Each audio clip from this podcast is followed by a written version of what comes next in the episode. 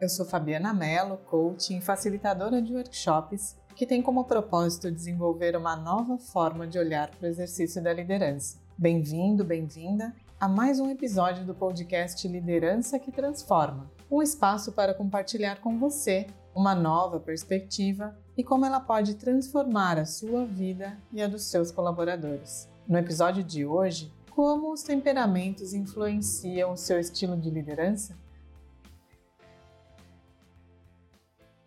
Os temperamentos influenciam a forma como cada um de nós reage aos desafios da vida e, por consequência, influenciam também o nosso estilo de liderança. Do latim, temperamento diz respeito à mistura de coisas em determinadas proporções. Podemos fazer aqui uma analogia ao tempero que utilizamos na culinária, misturando pequenas porções de diferentes elementos. Os temperamentos vêm sendo estudados há muito tempo, desde os filósofos gregos. Eles faziam uma relação entre o que chamavam de humores, ou estados de ânimo, e os elementos da natureza.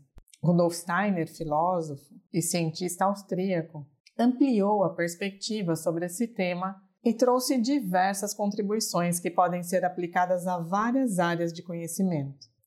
Segundo a visão antroposófica a respeito do ser humano, o temperamento predominante se revela em nosso segundo setênio, ou seja, entre os 7 e os 14 anos. Em outras palavras, eles fazem parte de nossa constituição. Sendo assim, são desenvolvidos a partir de nossa corrente hereditária. Há alguns autores que fazem uma correlação dos temperamentos a nossas características físicas. Tamanha é a força hereditária que influencia os nossos temperamentos. Ainda que nós possamos ter uma imagem arquetípica de cada um deles, cada um de nós tem uma mistura ou um tempero que é individual, o que nos torna únicos nesse sentido mesmo que sejamos capazes de perceber a partir de um processo de autoconhecimento características que nos levam à predominância de um ou outro temperamento, sempre haverá em cada um de nós essa mistura.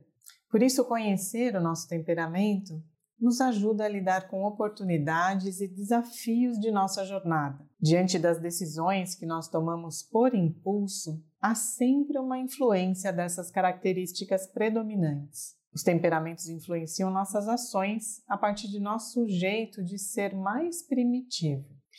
E os temperamentos se distinguem entre colérico, sanguíneo, fleumático e melancólico. Vamos ver as principais características de cada um deles? O colérico se assemelha ao calor nos elementos da natureza, ao fogo. Como característica, é alguém que toma iniciativa, que comanda, que lidera tende sempre a buscar a imagem do herói e está sempre movido a desafios. Já o temperamento sanguíneo, associado ao elemento ar, se destaca pela sua sociabilidade, pela interação entre si e o outro. Tem um estilo mais inovador, mais curioso, mais flexível.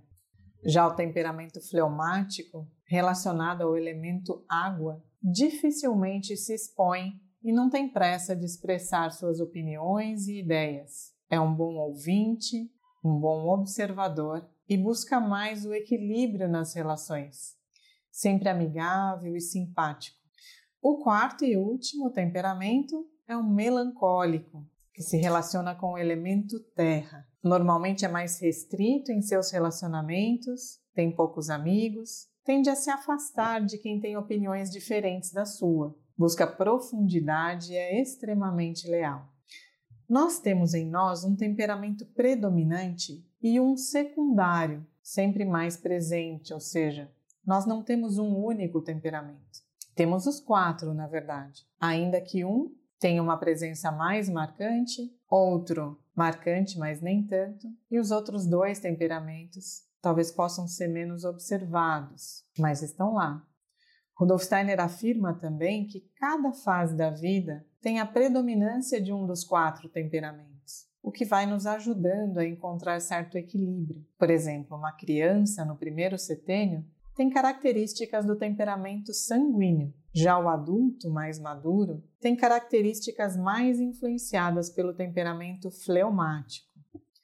Entender as características predominantes de cada temperamento também nos ajuda a desenvolver o relacionamento com nossa equipe. Afinal, a perspectiva do outro é temperada a partir de sua própria lente e ela pode ser diferente da sua.